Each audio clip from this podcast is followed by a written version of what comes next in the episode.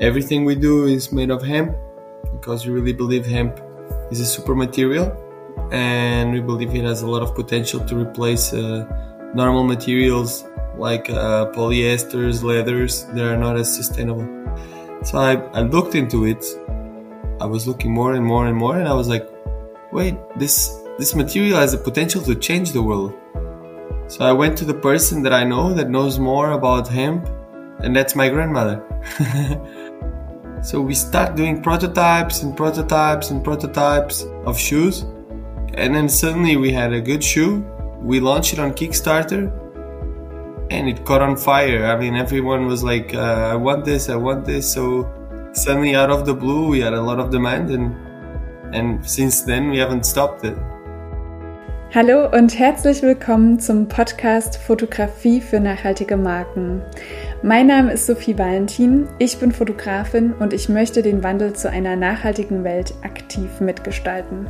Deshalb gibt es diesen Podcast, der zum einen eine Plattform bieten soll für Menschen, die einen nachhaltigen Weg eingeschlagen haben, der dich vielleicht sogar zu mehr Nachhaltigkeit inspiriert der als Netzwerk dienen soll und der zum anderen Tipps und Inspirationen liefert, wie Fotografie als Kommunikationsmittel erfolgreich eingesetzt werden kann. Heute treffe ich Bernardo. Er ist der Gründer von 8000 Kicks. Das Label stellt Schuhe und Rucksäcke aus Hanf her. Bernardo erzählt, warum Hanf so ein tolles Material ist und wie er gemeinsam mit seiner Großmutter die Produkte entwickelte. Außerdem berichtet er, warum er aufgrund einer Marketingaktion von der Polizei mit Handschellen abgeführt wurde und was für ihn ein gutes Foto ausmacht. Ich wünsche dir jetzt ganz viel Spaß beim Hören. So, yeah, very warm welcome to you, Bernardo from 8000 Kicks. I'm super happy to have you here and to talk about your business and especially about your material you are using for your products.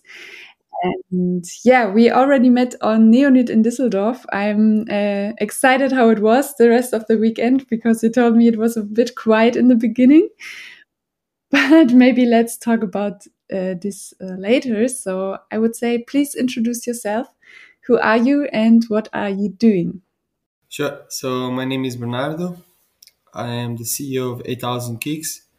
8000 Kicks makes the world's first waterproof hemp shoes and backpacks.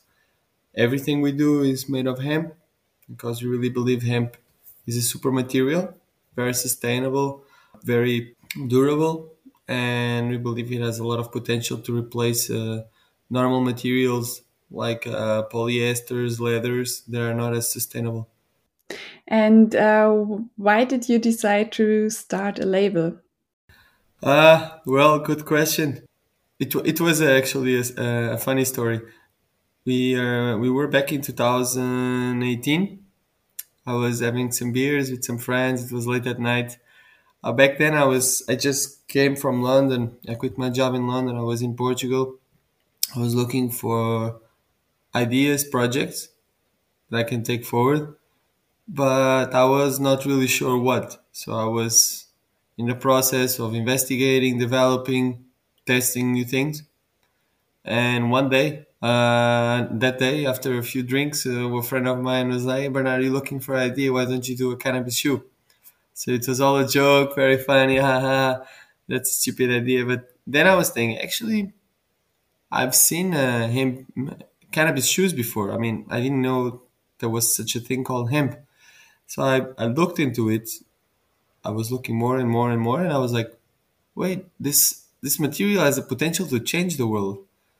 This is crazy. Uh, the amount of properties that this fiber has, that's insane. So I went to the person that I know that knows more about hemp, and that's my grandmother. nice. so I came to her and I was asking, uh, "Hey, can you help me make this happen? Uh, let's let's make a, a cannabis shoe." I mean, honestly, she was not very happy at first uh, yeah, she was she was not very happy with the idea of making a cannabis shoe, and I was trying to explain her, look, but this is not really cannabis. This is a this is a fiber. Uh, well, she was still not very happy, but I ordered some some fabric, and then uh, we got some fabric in, and she was very impressed with the fabric.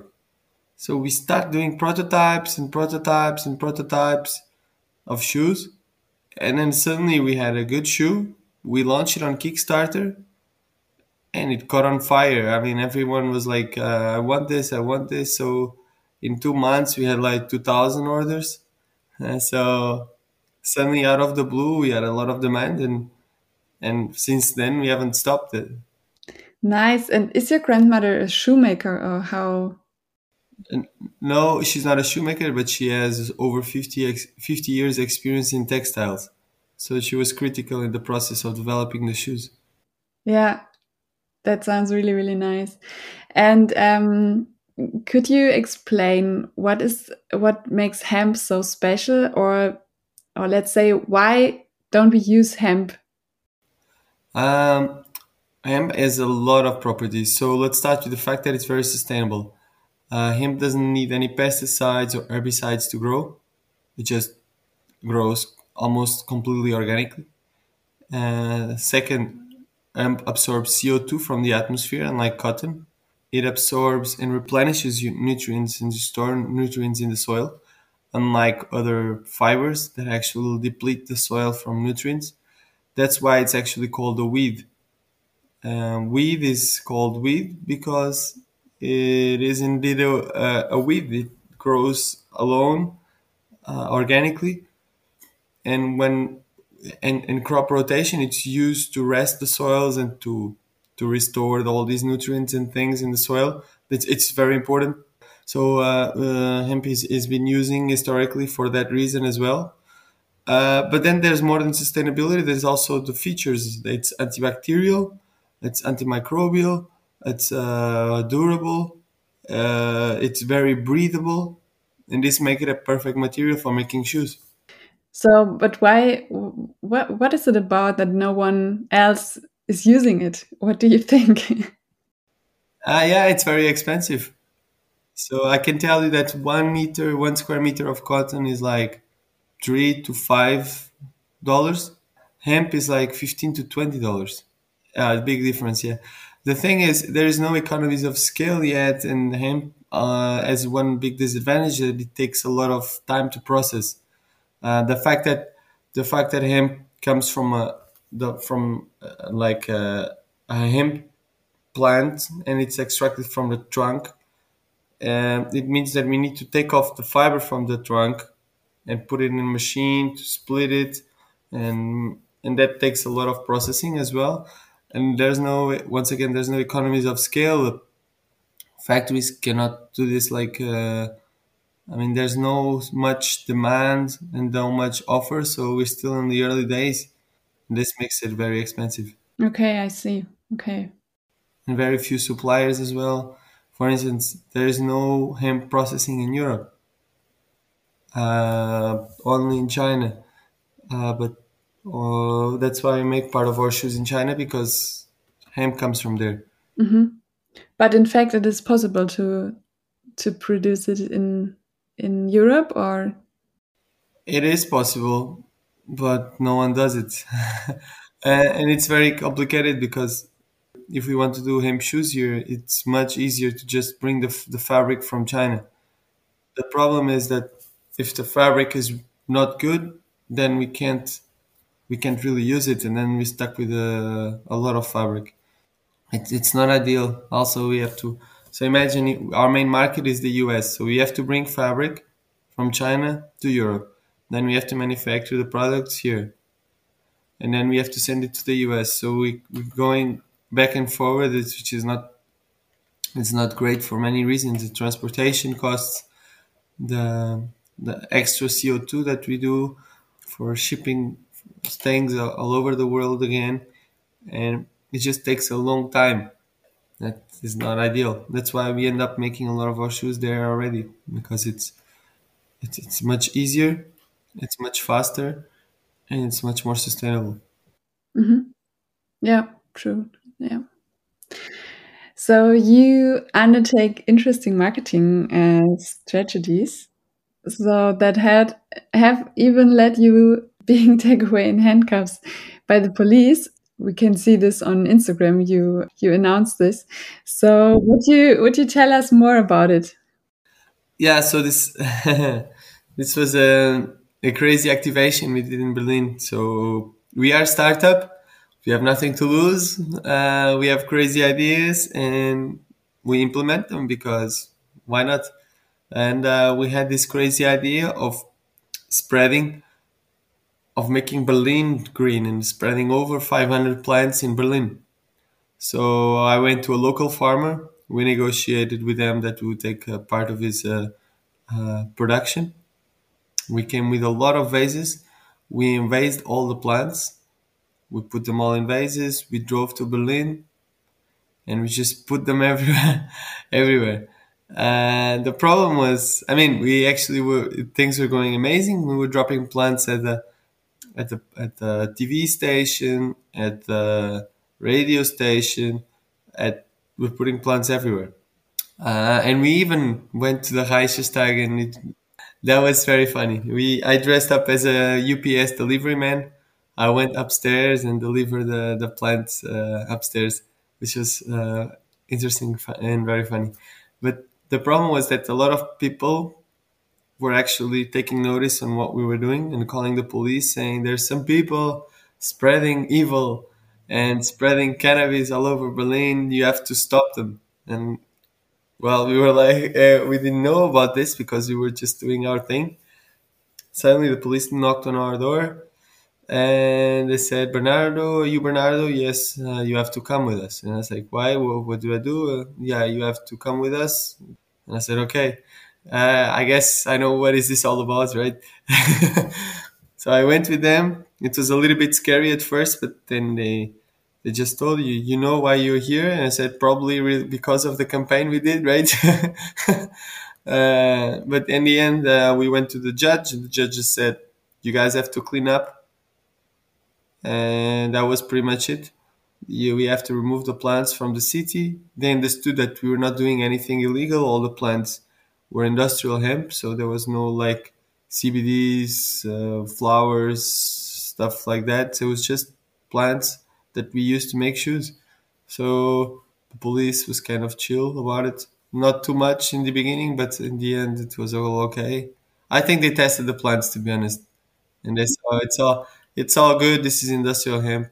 It doesn't have any problems. So, and, uh, that was the end of the adventure. okay, and would you do this again? Something like this, or? well, we'll see. I'm still kind of. Uh, digesting uh, the, the previous experience. So we have some crazy ideas. okay, but does it in the end uh, turned it out successfully for you, or what do you think? Uh, yeah, in terms of uh, visibility, it was it was crazy. nice. Okay. So, yeah, let's talk about the Neonyt uh, maybe very shortly. What was your um, yeah, what was your your view on it? What do you think about it? How was the the rest of the weekend? Uh, it was very empty, very sad, very. I was not great to be honest. Uh, but I think that's because the German economy is not so great now. Right now, right now, people don't have so much money, and the event was also not very dynamic in terms of communication. So there was a, not a lot of people. Uh, we tried to bring some of our customers, but they didn't have a lot of time either to come visit. But well, that, it is what it is.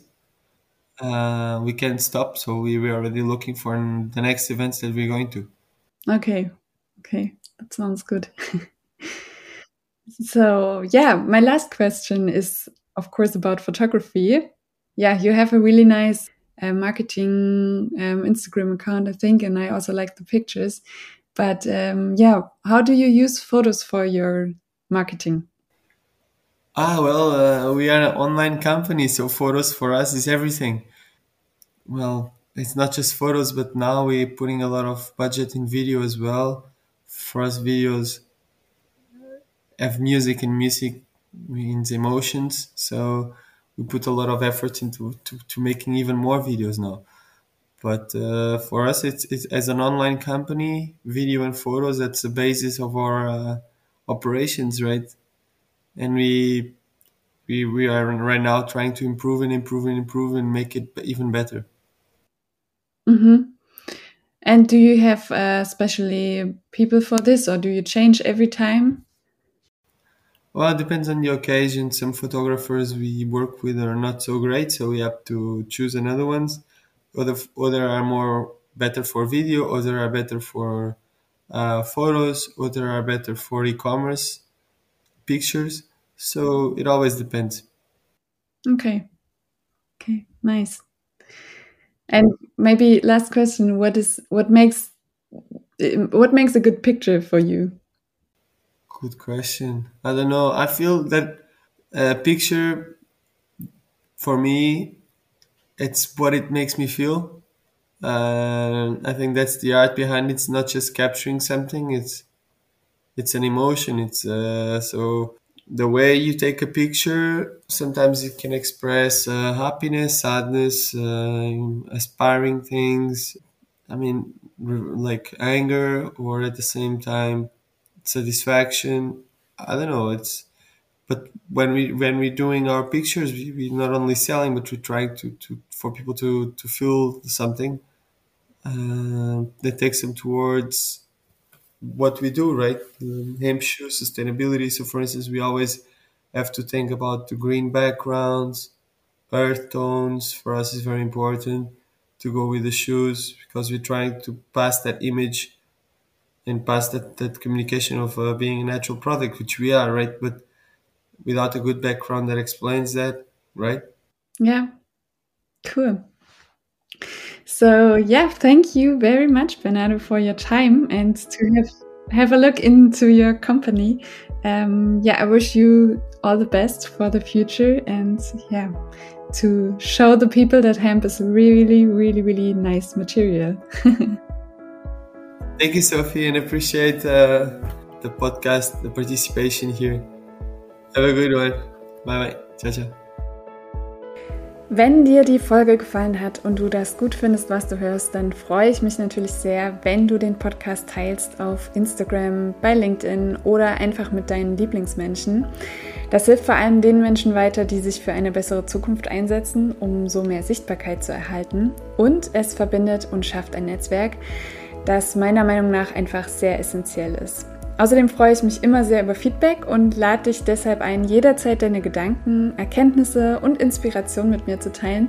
Schreib mir dazu am besten gern einfach eine Nachricht auf Instagram oder per Mail. Wir hören uns nächste Woche wieder, wenn du möchtest und bis dahin eine gute Zeit.